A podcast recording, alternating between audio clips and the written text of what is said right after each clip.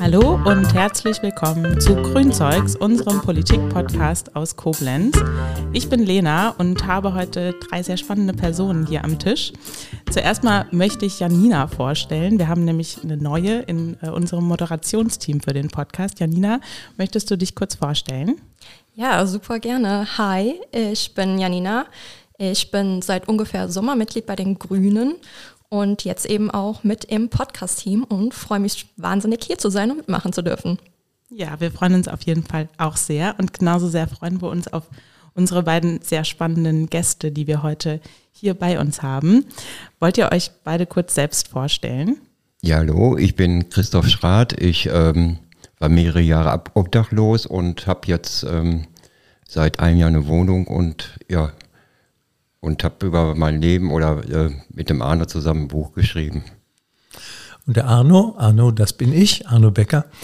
Ich bin 70 und habe während meiner Arbeitszeit im Evangelischen Stift gearbeitet als Sportlehrer für Behinderte. Jetzt in der Rentenzeit schreibe ich ab und zu mal ein Buch. Und das zweite Buch war über das Leben von Chris. Und wir haben uns erst durch dieses Buch kennengelernt. Ich bin nicht Mitglied bei den Grünen, aber ich sympathiere mit der grünen Gesinnung. Und ich finde es richtig, dass man an die Zukunft denkt und an unsere Kinder denkt, die ja auch noch was zum Atmen und zu essen haben wollen. Ja, danke euch für eure Vorstellung und danke, dass ihr heute hier seid, um uns Einblicke in das Buch, aber auch generell in das Thema Obdachlosigkeit zu geben. Ich habe das Buch im Vorfeld gelesen und ich konnte es nicht weglesen und habe äh, weglegen und habe es in einem durchgelesen. Also ich war wirklich sehr begeistert und freue mich total ähm, genau auf die Aufnahme heute. Und würde sagen, wir fangen gleich mit einer Schnellfragerunde an. Das machen wir häufiger für einen Einstieg, um so ein bisschen reinzukommen. Und die erste Frage an euch beide, ihr könnt es ja nacheinander beantworten. Was ist euer Lieblingsort in Koblenz? Meine Wohnung. Doch, das ist, ja, also ähm, ich habe zwar schon einiges von Koblenz gesehen, ja, vier Jahre bin ich jetzt hier in Koblenz, aber ich muss sagen, ähm, ich habe immer noch das Gefühl, so es ist ein wunderschönes Gefühl, die Tür zuzumachen und zu wissen, ich bin für mich und das ist wirklich, äh, my home is my castle. Ja. Ja, das ist die einzig richtige Antwort gewesen, glaube ich, für dich. Ähm, ich bin auch gerne zu Hause. Ich finde vier Wände, eigene vier Wände auch schön, aber ich merke jetzt bei meiner Antwort, dass mir das schon eine Selbstverständlichkeit ist. Bei dir nicht, Chris, glaube ich.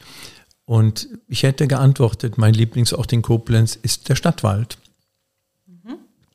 Schöne Lieblingsorte auf jeden Fall. Janina, möchtest du? Ja, gerne. Ähm, dann direkt vielleicht zur zweiten Frage. Lebt ihr denn schon immer in Koblenz?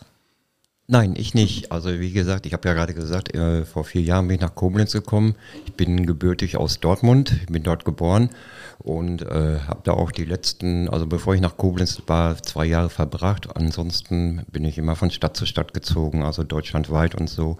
Meistens ja Beziehung zu Beziehung oder eben wieder halt äh, wieder auf Reisen gewesen, weil ich war zwischendurch immer wieder mal obdachlos. Ja, okay. Und ich wohne gar nicht in Koblenz. Ich bin in Ochtendung geboren und bin dann weit herumgekommen in der Welt, nämlich bis nach Polch. Das ist zwölf Kilometer ungefähr. Und in Polch wohne ich. Und in Koblenz habe ich aber immer, bin ich zur Schule gegangen, habe gearbeitet und das ist schon eine Art Heimat für mich. Ja, Janina, um dich vielleicht auch noch vorzustellen, möchtest du denn mal erzählen, ob du aus Koblenz bist, ob du schon immer hier gewohnt hast? Ich komme aus der Umgebung, das heißt, ich komme aus Mülheim-Kerlich, bin aber hier in Koblenz zur Schule gegangen und dann fürs Studium einmal wieder weg und habe dann festgestellt, wie schön Koblenz ist und wollte dann wieder zurück. Und seitdem ist es tatsächlich Koblenz. Ja, okay. Chris, ich würde sagen, du hast auf jeden Fall die meisten Orte gesehen. Ich komme selbst aus Hessen, äh, also bin jetzt nach Koblenz auch nicht besonders äh, weit gekommen, sage ich mal. Also hast du bestimmt äh, die meisten Einblicke in verschiedene Städte Deutschlands. Und dann kommen wir auch zur letzten Frage, die ist jetzt nur an dich gerichtet. Wer ist Lilifee? Oh, Lilifee. Ja, Lilifee ist äh, meine Begleiterin. Das ist mein Hund. Das ist äh, ein bulgarischer, bulgarischer Straßenhund und ähm, ja, wir sind seit acht Jahren zusammen und eine Herz und eine Seele. Also wunderbarer Hund. Sehr schön, ja. Okay. Genau, ihr habt ja beide eben schon das Buch erwähnt, das ihr zusammen geschrieben habt. Da wollen wir direkt auch mal drauf eingehen. Wie habt ihr euch denn kennengelernt? Ja, erzähl nur, Arno. Äh, ich wollte ein Buch schreiben über das Leben eines Obdachlosen, weil mich die Parallelwelten grundsätzlich interessieren. Und ich kannte nichts von der Parallelwelt der Obdachlosen. Man geht manchmal bei Obdachlosen vorbei, man kann etwas in den Becher werfen oder nicht, aber so ein richtiges Gespräch entwickelt sich ja nicht. Und selbst wenn ich es versucht hätte, wäre da wahrscheinlich, wäre ich eher der Störenfried gewesen, der ihn bei den Einnahmen abhält. Und da habe ich gedacht, wenn man schon ein Buch schreibt, dann kann ich auch nach einem ersten Buch über diese Marokkanerin, die ähm, verheiratet worden ist und gar nicht, die wusste gar nicht, was es ist, verliebt zu sein. Das war auch so eine Parallelwelt. Frauen überhaupt sind eine Parallelwelt für mich und marokkanische Frauen erst recht. Also nach dieser ersten Parallelwelterfahrung habe ich dann die zweite Parallelwelt kennenlernen wollen und bin dann ins MAMF in Koblenz, das ist der Treffpunkt für Obdachlose, und habe in MAMF den Sozialarbeiter gefragt, was er von der Idee hält. Und die Antwort werde ich nie vergessen, das war süß. Da hat er gesagt, hatten wir auch noch nie. Wir hatten schon Kochkurse und Tanzkurse oder ich weiß gar nicht welche Kurse, aber äh, die Idee, dass jemand ein Buch schreibt über einen, der wirklich auch von seinem Leben erzählen möchte, und das wollte Chris, das hatte er sowieso schon vor, die war neu. Und ich glaube, er hat mich auch ein bisschen belächelt und hat gedacht, mal gucken, was draus wird. Und das weiß man ja auch vorher nie. Wenn man etwas Neues anfängt, weiß man nie, was dabei rauskommt. Und dann habe ich also da einen Aushang gemacht und innerhalb einer Woche war, habe ich also die Antwort bekommen vom Sozialarbeiter und er hat mir den Namen genannt, Christoph Schrath. Und dann haben wir ein Date gemacht, ein Blind Date. Mein erstes. Ja, und dann hat er gestanden. ja. ja, also wir haben uns dann also kennengelernt, haben auch die erste Stunde schon miteinander geredet und äh, haben uns so schon ein bisschen kennengelernt und ja, so ging das dann Woche für Woche und äh, ja. Wir haben uns jeden Dienstag um 11 Uhr, glaube ich, war es, haben wir uns getroffen. Und in diesem Aushang war praktisch eine Stellenausschreibung, ein Berufsangebot. Da stand zum Beispiel drin, ich suche jemand, der erstens gerne über sein Leben erzählt, auch wenn er nicht stolz ist auf dieses Leben, äh, der zweitens 12 Euro verdienen möchte, Mindestlohn, und drittens zuverlässig ist. Und wir haben uns tatsächlich ganz zuverlässig jeden Dienstag um 10 oder um 11, weiß ich nicht mehr, haben uns pünktlich getroffen, hatten da ein extra Räumchen im MAMF und dann war das Problem nur noch, wie offen möchte Chris sein und wie offen möchte er über sein Leben erzählen und wie weh tut es ihm, wenn er über das erzählt, worauf er vielleicht nicht so stolz ist. Ja. Ja, hat einiges wehgetan. ja, ja, ja, kann ich mir auf jeden Fall ja. ähm, vorstellen. Und ich würde sagen, dann können wir vielleicht auch gleich auf das Thema Obdachlosigkeit übergehen. Ähm, davor auf jeden Fall größten Respekt äh, davor, wie viel du von deinem Leben geteilt hast. Also das ist ja, sind ja wirklich total intime Einblicke, die du ähm, gibst. Ne? Und das ist natürlich, also ja, total gut jetzt für Personen, ähm, die nicht dasselbe irgendwie erlebt haben, um sich reinversetzen zu können. Also so ging es mir auf jeden Fall, als ich das Buch gelesen habe. Aber trotzdem, äh, ja, kann man sich, ja, auch wenn man sich nicht ganz vorstellen kann, weil man selbst nicht in der Situation ist, äh, so halbwegs irgendwie ausmalen, wie schwierig das bestimmt ist, darüber zu sprechen. Und ja, wir haben äh, einige Fragen vorbereitet äh, zum Thema Obdachlosigkeit und zu dir als Person. Es sind natürlich jetzt alles Einzelfallgeschichten, die du erzählst und wir möchten auch nicht verallgemeinern, aber ich glaube, es ist sehr, ähm, sehr gut und es sollte sich jeder, finde ich, mit dem Thema beschäftigen und auch irgendwie einen Einblick bekommen. Und ja, das war so unser Ziel auch mit dieser Folge vom Podcast. Und dann würde ich jetzt mit der ersten Frage dazu mal anfangen. Ähm, ihr habt jetzt eben schon mal, beziehungsweise du hast es eben schon mal in den Raum geworfen, Parallelwelt. Was bedeutet denn der Begriff Parallelwelt jetzt im Sinne für dich, ne, auf die Obdachlosigkeit bezogen? Also inwiefern ist das für dich eine Parallelwelt, von der du uns heute erzählen willst? Ja, äh, das ist eben halt so, man lebt auf der Straße und ähm, äh, viele Leute, die äh, wissen gar nicht, äh, warum der das macht oder so. Die sehen, also die meisten denken dann immer, oh, das ist ein Penner und da ist das für die Sache erledigt. Warum oder äh, weshalb das so er äh, am Boden ist äh, das weiß auch keiner. Also der lebt in seiner eigenen Welt und so ist das eben halt. es ist äh, wie mit Behinderten oder auch ähm, äh, Ausländer, das sind auch, die kommen aus anderen Welten, das sind andere Welten, aber äh, viele verstehen oder möchten das nicht verstehen. Also das sind Parallelen, da muss man sich schon reinversetzen, damit man die Welt auch verstehen kann. Ja. Ich glaube, man hört ganz oft, oder du hörst ganz oft, Chris, selbst schuld. Hast du das schon gehört? Ja. ja. Würdest du denn sagen, dass du selbst schuld bist? In manchen Situationen ja, also habe ich auch vieles selbst äh, verschuldet. Also man muss schon so ein bisschen so, sag ich mal, ähm, ja, in die Hufe kommen, so dass man also auch ein bisschen nach oben gucken und oder nach vorne gucken. Nicht immer nur, ja, mir geht's nur dreckig oder so. Nee, das muss man. Ja. ja, aber trotzdem habt ihr ja auch im Buch geschrieben, dass es natürlich so diese Schuldfrage ja eine total schwierige ist. Also da spielen ja dermaßen viele Faktoren rein und jetzt zum Beispiel Erlebnisse, die man in seiner Kindheit gemacht hat oder so, die einen zu dem Menschen gebracht haben oder Krankheiten wie Suchterkrankungen oder so. Ähm, genau, da ist ja dann die Schuld auch jetzt nicht unbedingt in der Person halt zu suchen. Und deswegen ist das natürlich ja auch eine ja, total differenzierte Sache irgendwie mit dieser, mit dieser Schuldfrage. Aber vielleicht, weil wir die Frage uns auch vorbereitet hatten und die so ein bisschen dazu passt, war das zu irgendeiner Zeit von dir gewollt, obdachlos zu sein?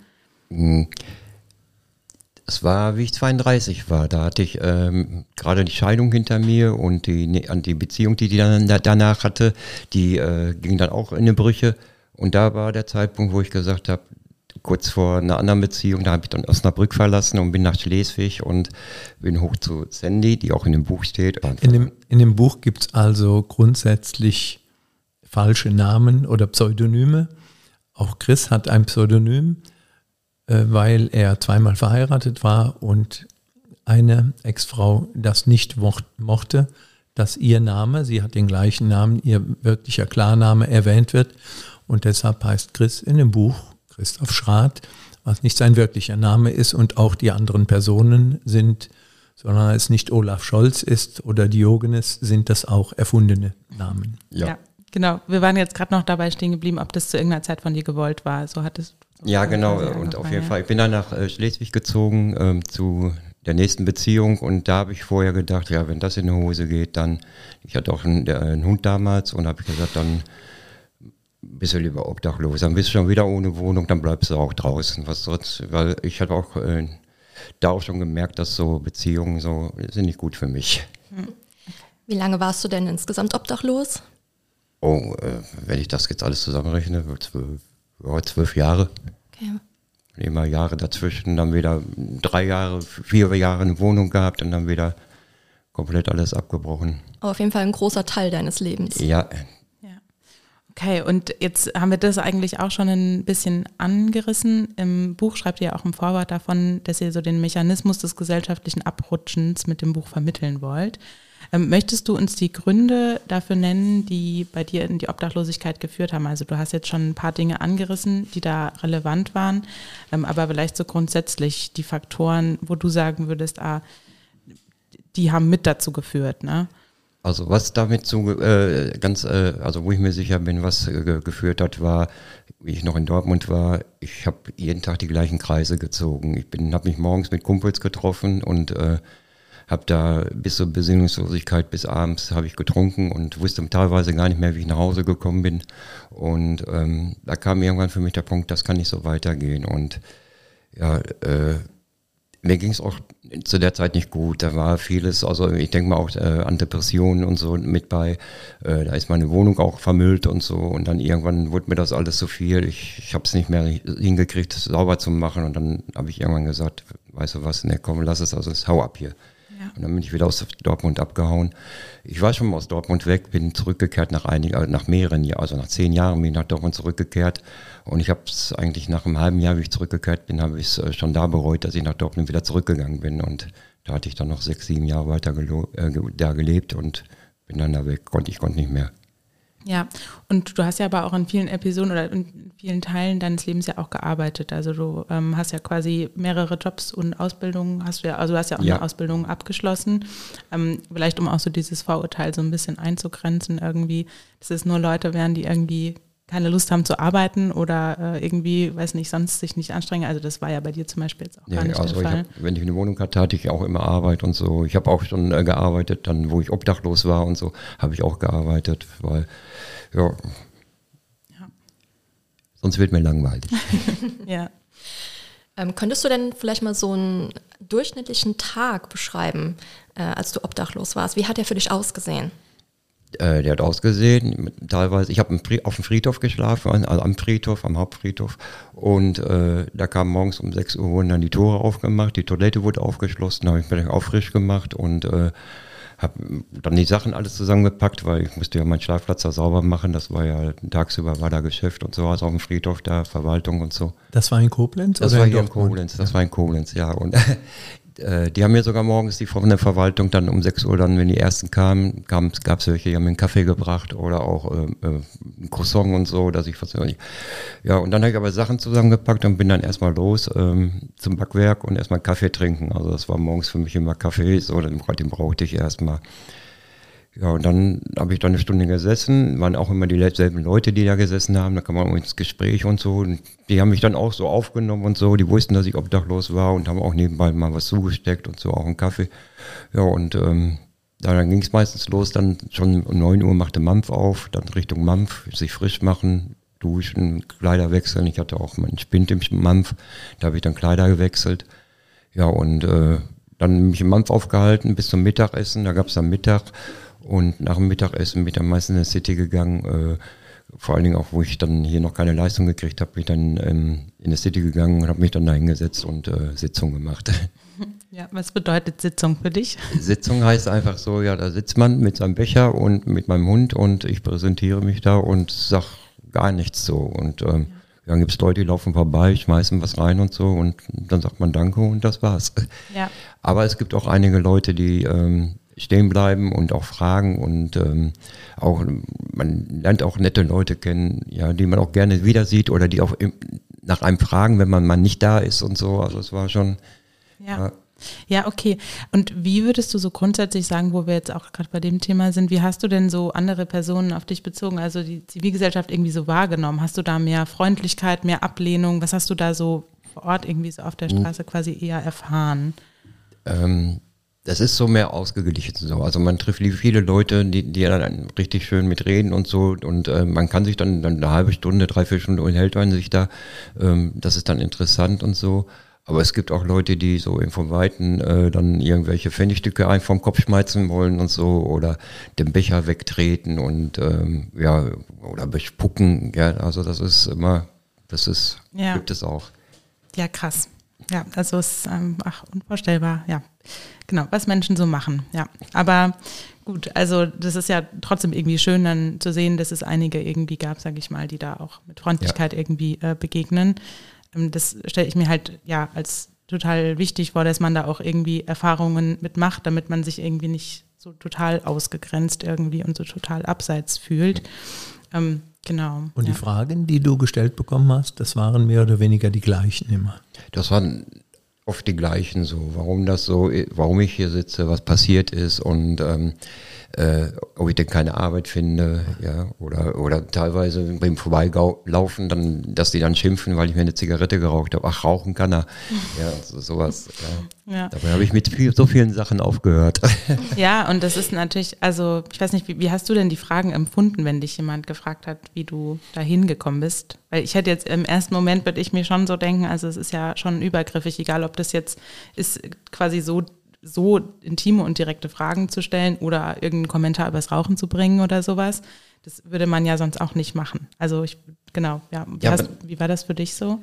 Man kommt da so, so ein bisschen so an seine Zweifel. Ja, man denkt manchmal, was sind das denn jetzt für Fragen und so? Warum Ja. kommen jetzt Vorwürfe? Mir geht's doch schon scheiße genug und Ja. äh, warum muss ich jetzt hier ähm, mir das noch äh, anhören und so? Also das, Du hast eben gesagt, ich habe doch schon mit etwas, mit vielem aufgehört.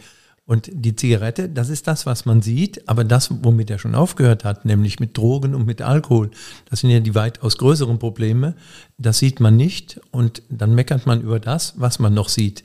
Und man könnte auch genauso gut umgekehrt ihn loben für die Leistung, dass er zwei Drittel seiner Laster schon abgehakt hat. Ja, also auf jeden Fall würde ich auch sagen. Genau, wir hatten ja jetzt so über das Miteinander quasi mit der Zivilgesellschaft gesprochen.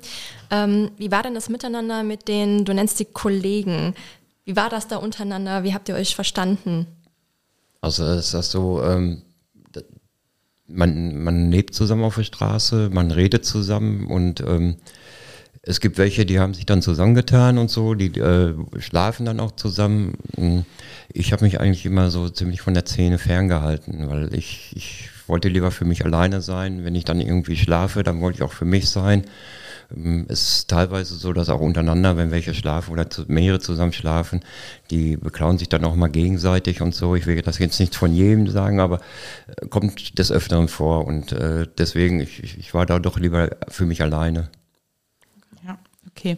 Aber so, also das ist jetzt wahrscheinlich auch total unterschiedlich, aber ähm, so größere Konflikte oder auch vielleicht mehr Solidarität irgendwie so untereinander? Wie, wie hast du das so wahrgenommen? Ich würde sagen, mehr Solidarität, also selten, dass da Konflikte kommen und so, ja. Sei denn, es ist einer total äh, angetrunken, ja, ja dann, dann hat er sich dann nicht mehr unter Kontrolle, aber in der Regel ist, sind die alle sehr nett und ähm, man hilft sich untereinander und äh, wenn der eine mal kein Tabak hat, dann kriegt er Tabak, wenn der andere nichts zu essen hat, dann gibt man was zum Essen ab oder gibt Hundefutter ab. Also das ist, da wäscht eine Hand die andere.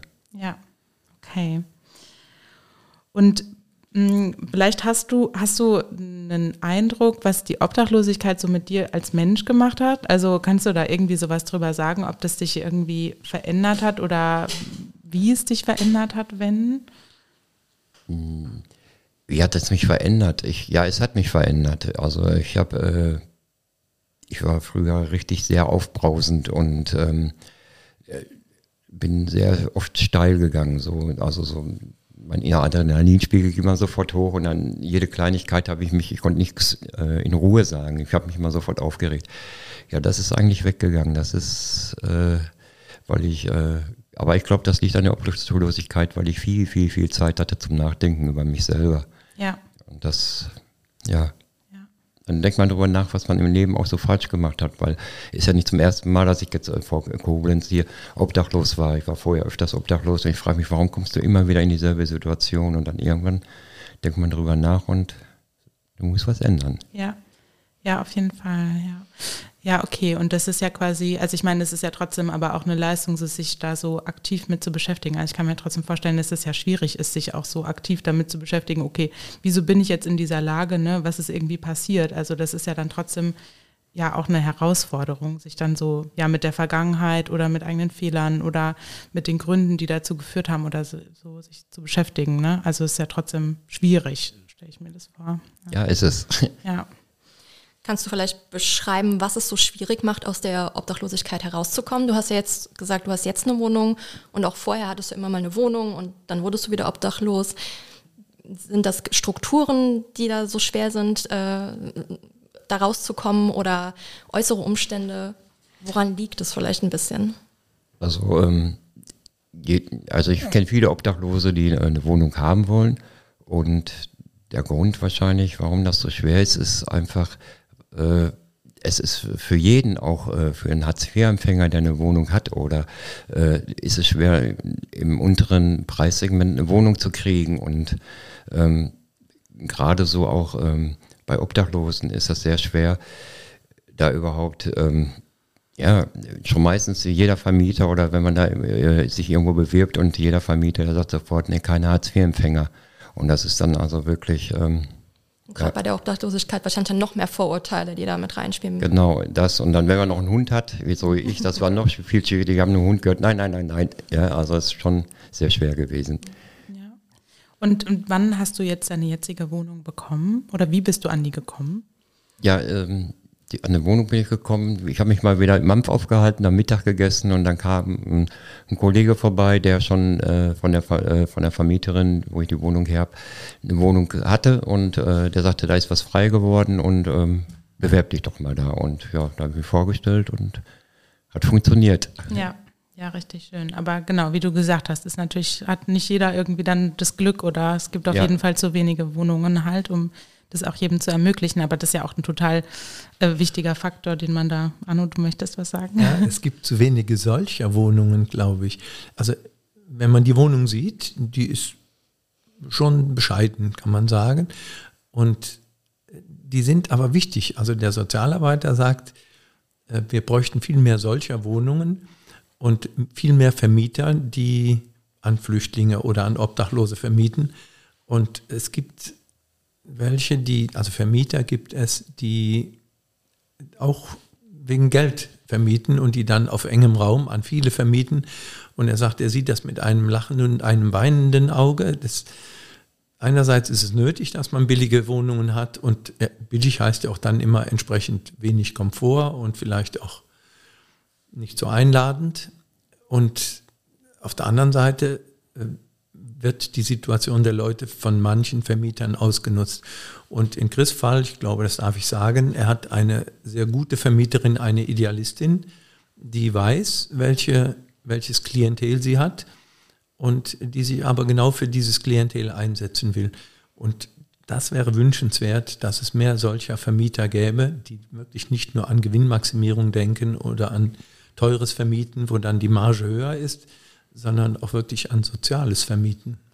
Ja, genau. Also auf jeden Fall würde ich auch sagen, dass es schön wäre, wenn es das geben würde. Aber da kommen wir vielleicht auch zu den politischen Forderungen. Wir wollen ja auch heute ein bisschen drüber sprechen, was denn Kommunalpolitik, was denn Bundespolitik irgendwie machen kann, ähm, um Personen zum Beispiel aus der Obdachlosigkeit zu helfen. Und ich würde auch sagen, es natürlich, wäre natürlich ideal, wenn sich ja, genug Vermieter finden würden, die ähm, genau gerne so vermieten. Aber man kann ja bestimmt kommunalpolitisch könnte man auf jeden Fall ähm, auch Anreize setzen. Und vielleicht bevor wir jetzt auf konkrete Forderungen ähm, eingehen, Christoph, hast du so einen Vergleich ähm, von den Städten, in denen du jetzt gewohnt hast oder in denen du auch obdachlos gewesen bist, wie die Städte so mit Obdachlosigkeit umgehen? Oder hast du da Positivbeispiele, sage ich mal, oder hast du da einen Eindruck bekommen, ob das in Städten manchmal besser oder manchmal schlechter läuft?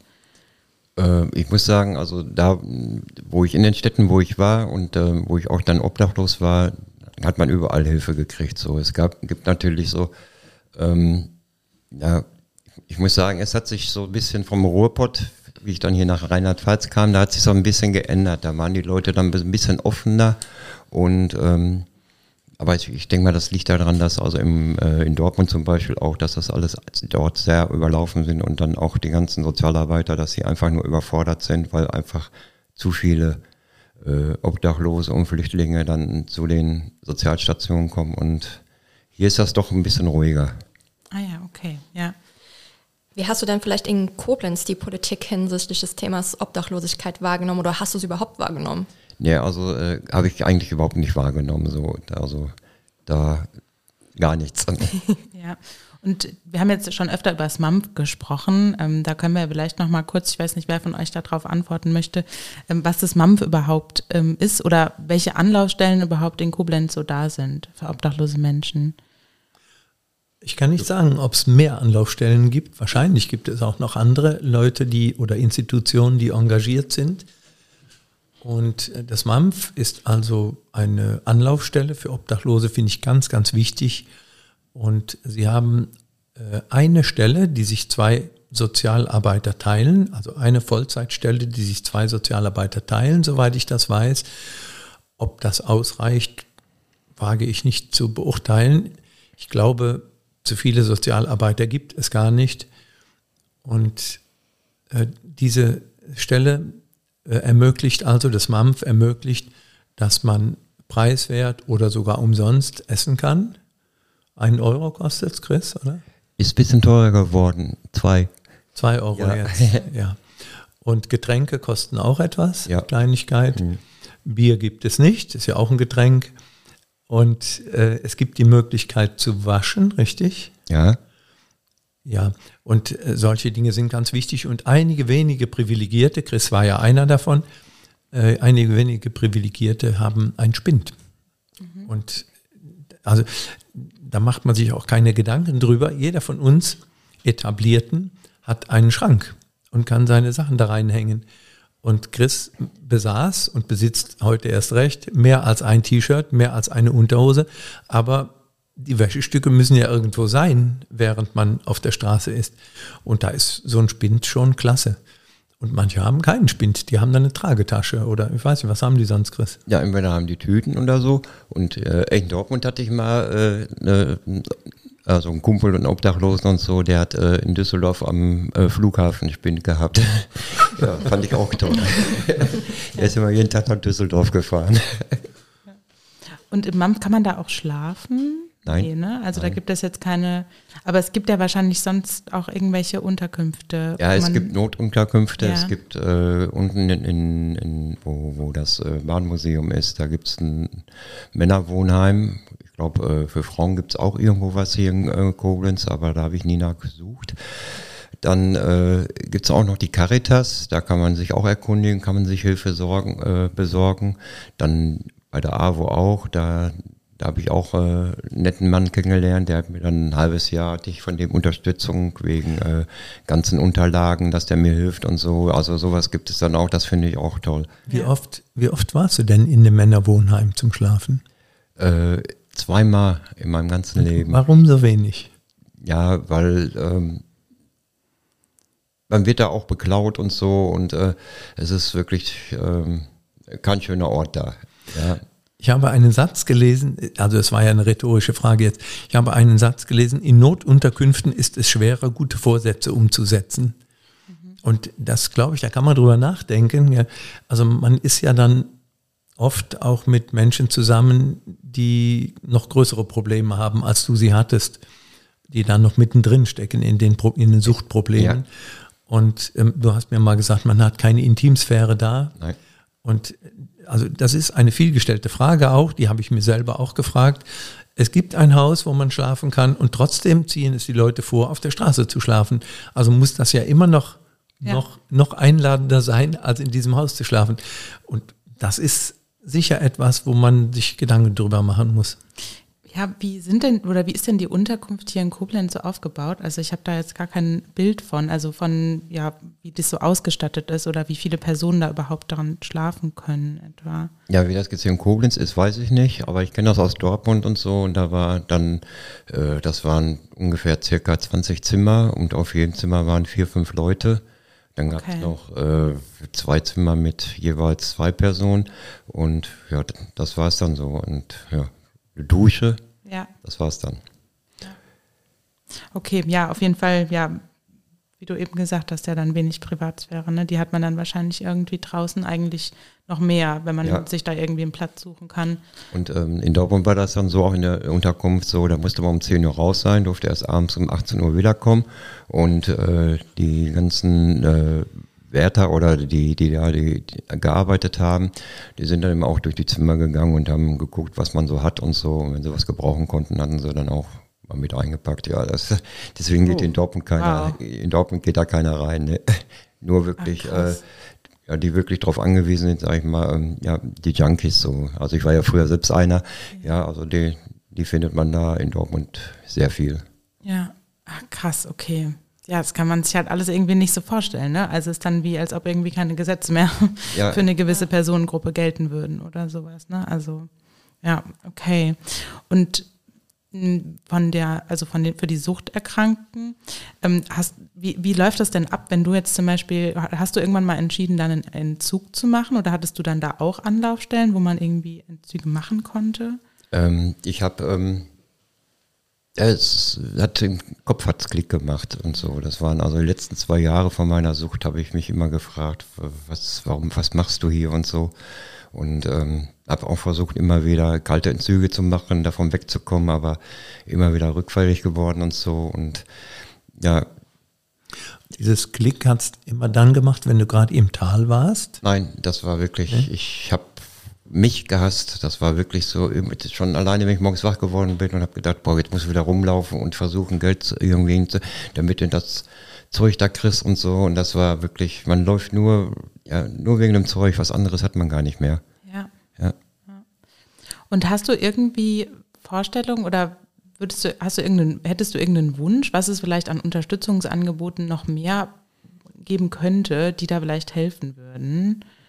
Ja, was, was könnte helfen? Ja, eben, äh, mehr Unterkünfte oder so. Oder das, so wie das früher war, dass die Kirchen nachts ihre Tor, äh, Türen aufmachen, dass man vielleicht in der Kirche, wo es ein bisschen wintergeschützt ist, windgeschützt ist und so, ja. dass man, ja, ja, man will ja nicht da wohnen, vielleicht nur eine warme Nacht verbringen. Ja. Ja, also irgendwie Orte, wo so Privatsphäre dann am besten noch irgendwie zum Teil wahrscheinlich irgendwie gegeben ist. Das wäre ja zum Beispiel der Fall, wenn es mehr Unterkünfte geben würde oder da mehr Raum für wäre, sodass man dann vielleicht nicht zu fünft oder so in einem Zimmer äh, sein muss. Und ja, okay. Ich, find, ich glaube, das ist eine Frage, was könnte man machen? Das ist eine Frage, wie wenn du einen Kranken fragst, was kann man denn tun, damit mhm. du geheilt wirst. Man kann ja auch an die Prophylaxe denken. Und ich glaube, also gerade bei Chris dessen Entwicklung ich ja erzählt bekommen habe von ihm, da kann man sehen, dass man prophylaktisch schon etwas hätte machen können. Das fängt ja ganz früh an. Und konkret kann ich es jetzt auch nicht sagen, aber er hat sich ja nicht das große Los gezogen mit seiner Umgebung, mit seinem Elternhaus, Alkoholiker als Vater. Und manche sagen an der Stelle, ja, der will ja nur die Schuld auf die Gesellschaft schieben und aufs Elternhaus schieben. So einfach will ich es nicht machen, aber grundsätzlich äh, zum Beispiel so als Stichwort starke Kinder. Man muss gucken, dass man starke Kinder haben, hat, die auch in der Lage sind, mal Nein zu sagen. Also es kommt ja irgendwann das Alter, wo du gefragt wirst, komm, wir saufen ein, wir besaufen uns, machst du mit. Und wenn man dann stark genug ist, Nein zu sagen und trotzdem dazugehört, dann hat man gewonnen. Und beim Rauchen und bei vielen anderen Dingen ist es genauso. Beim Klauen übrigens auch. Autoradios war auch ein Teil deiner Karriere. Möchtest du erzählen? Ja, das war jetzt schon lange her. Kann ich mich kaum noch daran erinnern. ja, das war äh, nach meiner ersten Ausbildung. Da habe ich dann, ähm, äh, ja, war ich wieder auf der Straße, oder war ich das erste Mal auf der Straße. Und dann habe ich mich auch da reingerutscht in so eine Truppe, dann die Autoradios geklaut haben. Und das habe ich dann bandmäßig eine Zeit lang gemacht. Also es war irgendwann 1983. Würdest du denn sagen, dass dir diese Fähigkeit des Neinsagens gefehlt hat? Auch, ja. ja. Sonst hätte ich auch zu den Drogen Nein gesagt. Da habe ich auch irgendwann ein Ja gesagt. So. Also das war äh, gerade bei dem Heroin so, das, das erste Mal, dass ich Heroin genommen habe, da war ich 23, 24 und also war ich schon ein bisschen älter. Aber ja, ja. konnte ich nicht Nein sagen. Ja, aber das ist natürlich auch eine wichtige Sache. Ne? Also Kinder und Jugendliche, jetzt egal aus welchem Elternhaus, ne, aus welchen Gegebenheiten sie irgendwie quasi kommen, dann auffangen zu können. Ich meine, Kita und Schule sind ja irgendwie Orte, wo man das kann, wo vielleicht auch eine Bestärkung durch mehr soziale Arbeit oder sowas irgendwie dann wichtig wäre. Also so, dass man da so ein bisschen vielleicht ja auch schon irgendwie auffangen kann. Ich weiß jetzt nicht, ob das in die Richtung ging, was du gesagt hattest. Eben, gäbe, glaube ich, gäbe, glaube ich, ganz viele Möglichkeiten, starke Kinder zu produzieren. Ja. Und äh, es gibt ja zum Beispiel die die Überlegung, dass ein grüner Minister übrigens die Werbung für Süßigkeiten für Kinder zu den Zeiten verbieten will, wo Kinder das konsumieren, wo sie die Werbung konsumieren. Und die Lebensmittelindustrie läuft Sturm gegen dieses Gesetz, was ja total sinnvoll ist. Man hilft den Kindern nicht, indem man Werbung für Süßigkeiten macht. Und auch das wäre schon in meinen Augen eine erste Prophylaxe. Wenn ich Süßigkeiten esse, zuckerkrank bin, dick bin als Kind, was man vielleicht, es gibt Untersuchungen, die Lebensmittelindustrie hat Untersuchungen, die beweisen, dass da überhaupt kein Zusammenhang ist zwischen Werbung und dicken Kindern. Aber das, man kann für alles eine Erklärung oder eine Studie finden, die das erklärt. Und ich glaube da einfach nicht dran. Die Werbung wird deshalb gemacht, damit es konsumiert wird.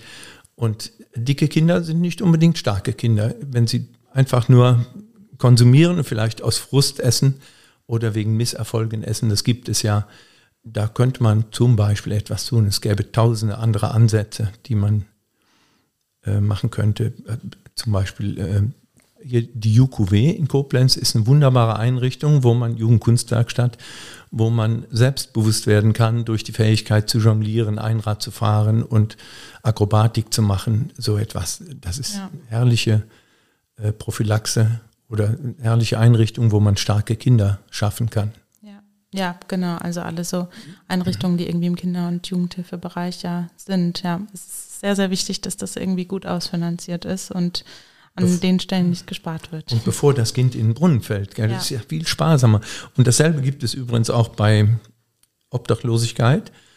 Ähm, es gibt in Finnland ein verhältnismäßig teures Modell.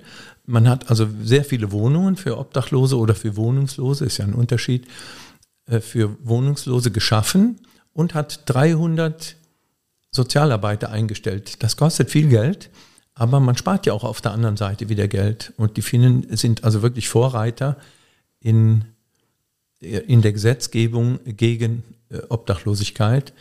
Und in ganz Finnland gibt es 5500 Wohnungslose.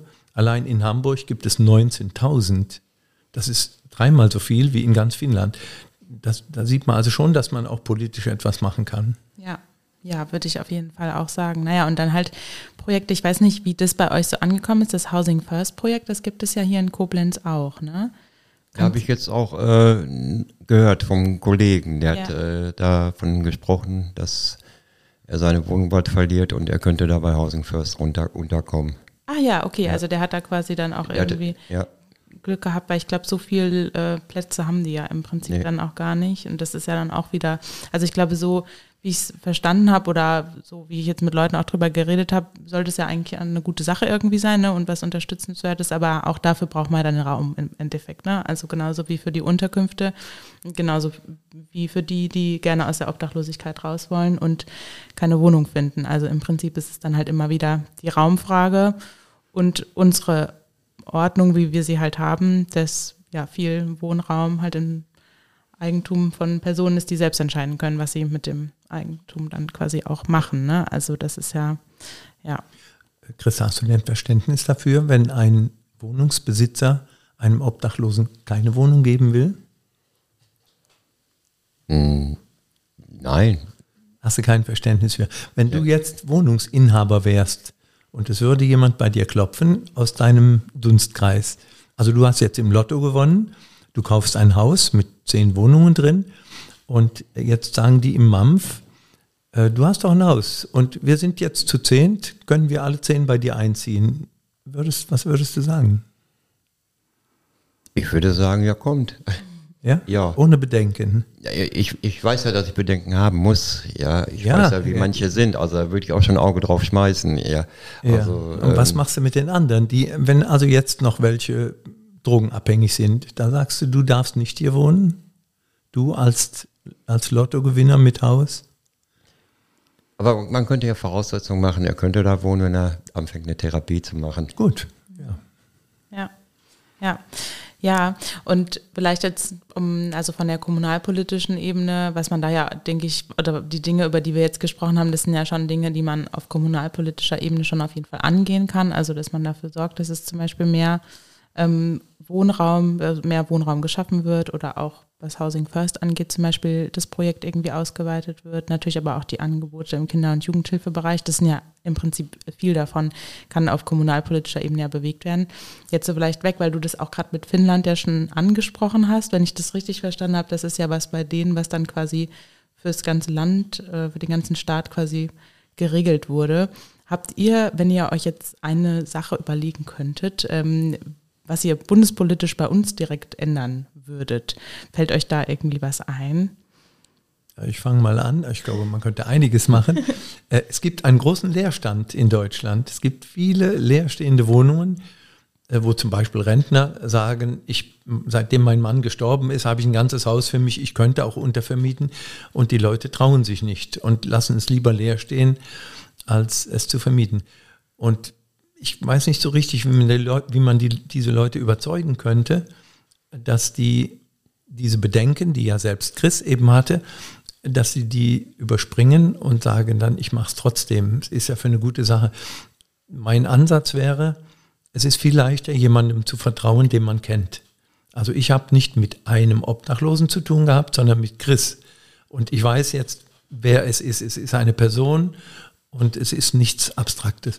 Und so könnte ich mir auch vorstellen, dass jetzt die Rentnerin, wenn sie einen wirklich kennenlernt und mögen lernt und seine, äh, seine Ressourcen kennenlernt, Chris hat ja Defizite, aber hat ja auch jede Menge Ressourcen. Und wenn man die kennenlernt und merkt, er ist auch liebenswert, er ist zuverlässig zum Beispiel, äh, dann könnten die Leerstände vielleicht auch überwunden werden. Das ist aber etwas, was von jedem Einzelnen kommen müsste und was man staatlich nicht gut regelt. Man kann es regeln. Es gibt ja auch Leute, die enteignen wollen und ja, das ist nochmal ein anderer ein Ansatz. Davon rede ich jetzt nicht. Aber wenn das private Engagement so wäre, dass man äh, nicht über die Flüchtlinge, über die Obdachlosen reden würde, sondern sich einfach mal gestattet, einen kennenzulernen und dann weiß man, wovon man redet, in dem einzelnen Fall, dann könnte ich mir auch vorstellen, dass es weniger Leerstände gäbe und es wäre ja eine Win-Win-Situation. Die Oma, die Rentnerin oder die Witwe, die hätte jemand zur Gesellschaft und sie könnte sich vielleicht ein bisschen kümmern, der andere kann sich kümmern, den Garten machen und man müsste sich nur mal darauf einlassen und es gäbe dann wahrscheinlich einen großen Prozentsatz von erfolgreichen Vermietungen und auch einen Prozentsatz von Misserfolgen. Das ist ja immer so. Christoph, hast du vielleicht noch was hinzuzufügen? Was aus deiner Nee, nee. Christoph, der Politiker. ja, nee, das ist, ja. Ist es vielleicht generell, wenn man so als Obdachloser ähm, in der Welt existiert, ist Politik da was an Nee. was so, nee, gar nicht. Nee, also, ich, ich, also interessiert sich keiner für. Also Du sprichst nicht nur für dich, nicht. du ich, sprichst ich für, für, für die anderen. Für auch. andere, ja. Ja?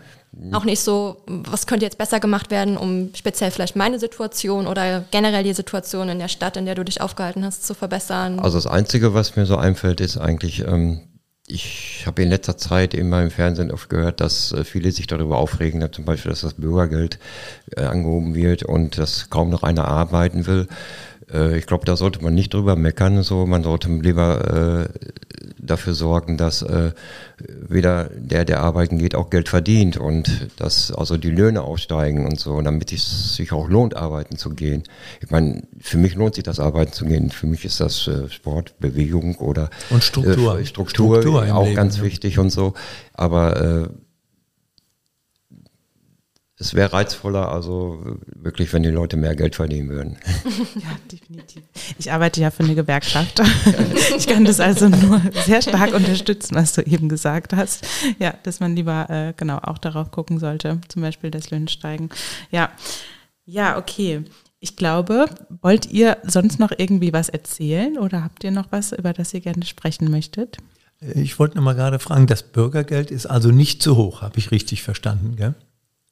Nö.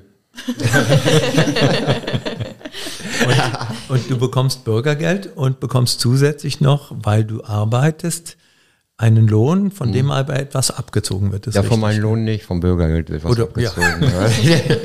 Unterm Strich ist es dann das Gleiche, ja. Ja, und äh, wenn man das überlegt, es gibt also Boulevardblätter, die von Leuten gelesen werden, die wenig verdienen und trotzdem traut sich manches Boulevardblatt dann zu schreiben, äh, das Bürgergeld ist zu hoch. Ja, das finde ich schon mutig, so etwas zu machen. Und, oder auch zu schreiben, das Arbeit muss sich natürlich lohnen, aber diese Rechnungen, die da aufgemacht werden, die gefaked sind, wo man also beweisen möchte, dass der, der arbeitet, weniger hat als der, der Bürgergeld bezieht, das glauben wir nicht, gell, Chris? Nein. Ja, nee, also ja, kennen auch jetzt keinen Fall äh, genau, wo das so wäre. Aber gut, es wird ähm, damit irgendwie versucht, politisch irgendwie ja, Stimmung, Stimmung zu zu machen ne? und gewisse Personen auf die Seite irgendwie zu ziehen. Und ja, das ist sehr schade und das ist sehr wichtig, dass man da irgendwie, finde ich, Transparenz schafft, darüber spricht ne? und ähm, genau, da versucht auch Dinge richtig zu stellen. Ja, aber das war eigentlich eine spannende Frage, die du gestellt hast, eben ähm, genau inwiefern da ja Obdachlose auch sich dann selbst für Politik interessieren, weil es ja im Prinzip auch total wichtig wäre, finde ich, dass man irgendwie zumindest ein Sprachrohr hat oder so, ne? Weil es ja total wichtig ist, dass, oder ich es total wichtig finde, dass verschiedenste Gruppen in der Bevölkerung irgendwie gehört werden und auch eine angemessene Vertretung haben. Und das ist ja für den Bereich dann irgendwie gar nicht wirklich möglich, ne? Also dadurch, dass man sich irgendwie dann in so einer ausgegrenzteren Position befindet und man sich selbst aber auch irgendwie vielleicht auch einfach nicht die Kraft hat oder so, sich einzubringen. Ja, die Kraft fehlt oft. Ja. Ja. Ja, auf jeden Fall. Noch etwas Wichtiges ist mir eingefallen. Das Buch, von dem wir jetzt reden, was wir beide geschrieben haben, Chris und ich, das heißt Fast das Leben verpennt. Und man kann es käuflich erwerben. Und durch dieses Erwerben, so war von Anfang an unsere Abmachung, bekommt Chris die Hälfte des Erlöses. Und äh, das ist eine wunderbare Sache, behaupte ich mal für dich, Chris, weil er war zwischendurch wegen Schwarzfahrens vor sechs Jahren, war er im Gefängnis.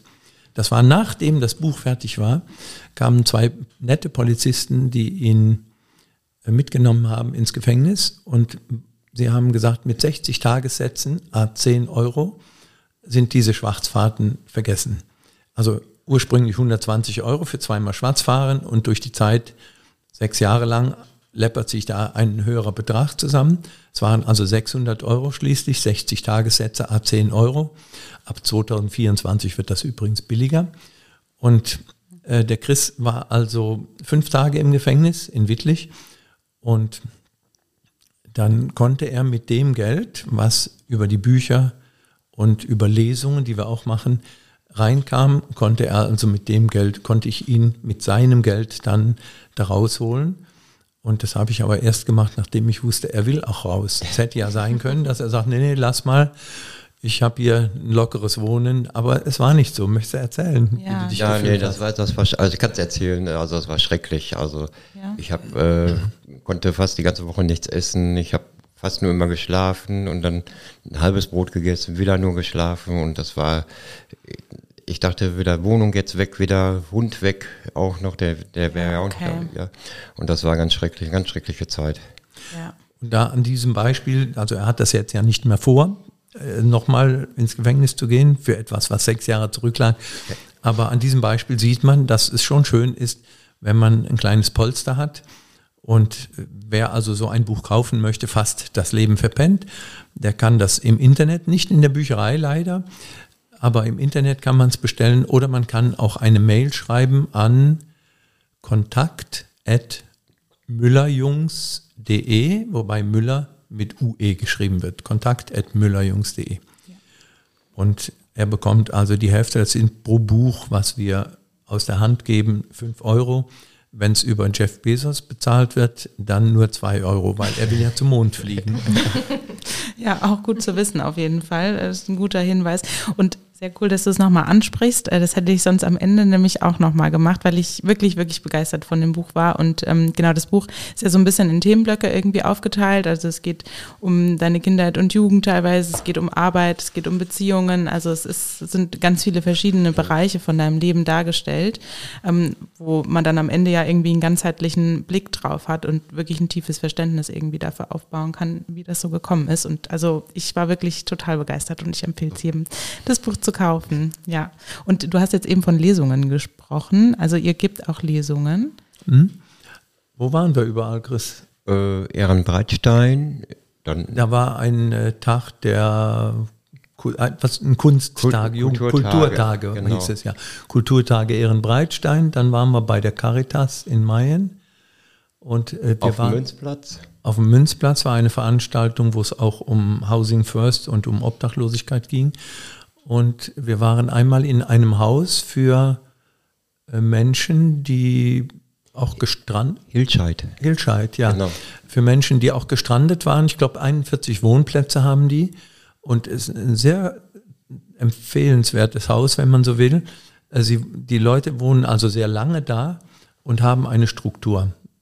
Also es ist auch eine Möglichkeit, eine Wohnung zu finden. Solche Häuser müsste es auch öfter geben. Und die haben sich alle wohlgefühlt da, soweit ich das beurteilen kann. Und das war auch eine besondere Lesung, weil man vor Leuten spricht, die alle nicken und sagen, jo, kenne ich, kenne ich, ja. ich auch. Und das, da fühlt man sich ja verstanden. Das ist schön. Ja, aber total cool, dass ihr diese Lesungen auch anbietet. Also ich meine, das könnte man, kann man sich ja in ganz vielen, das könnte man sich ja auch in Schulen oder sonst wie irgendwie ja. vorstellen, so in Kontexten. Also das fände ich auf jeden Fall sehr schön und genau, das kommt auch im Podcast vor. Also äh, genau, ein Werbeblock äh, für euch beide und genau, euer Projekt. Soweit. Gut, dann würde ich sagen, wir kommen zum Ende und ich bedanke mich ganz, ganz herzlich, dass ihr da wart. Ja, auch vielen Dank, dass ich dabei sein durfte bei so einem spannenden Thema und danke euch beiden, dass ihr uns die Einblicke gewährt habt in das Thema Wohnungslosigkeit und Obdachlosigkeit. Ja, wir danken auch. Vielen Dank für, ja, unseren, Dankeschön. für unseren ersten Podcast. ja.